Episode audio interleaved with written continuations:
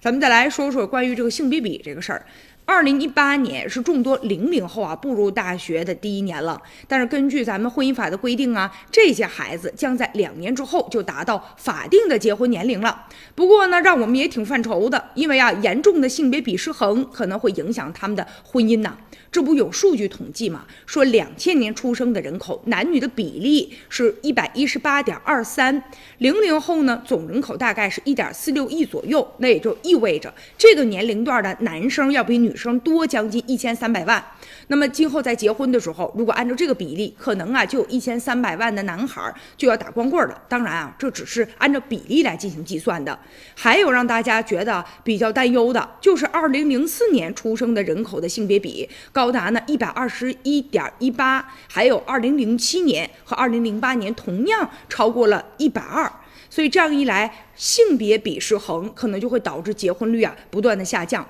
而且民政部门也有数据显示，二零一四年以来，咱们的结婚率确实持续的在走低，而且呢，像贫困地区的男性和呢城市当中白领高学历的这种白骨精的女性，是呢产生单身的两大主要的群体，而长期的性别比失衡呢，不仅会降低结婚率和生育的水平，也有可能等到以后养老会出现一些问题哈，所以呢，也是希望咱们大家要。打破这种啊啊，比如说重男轻女的倾向，咱们要科学的来对待这个生育这个问题啊。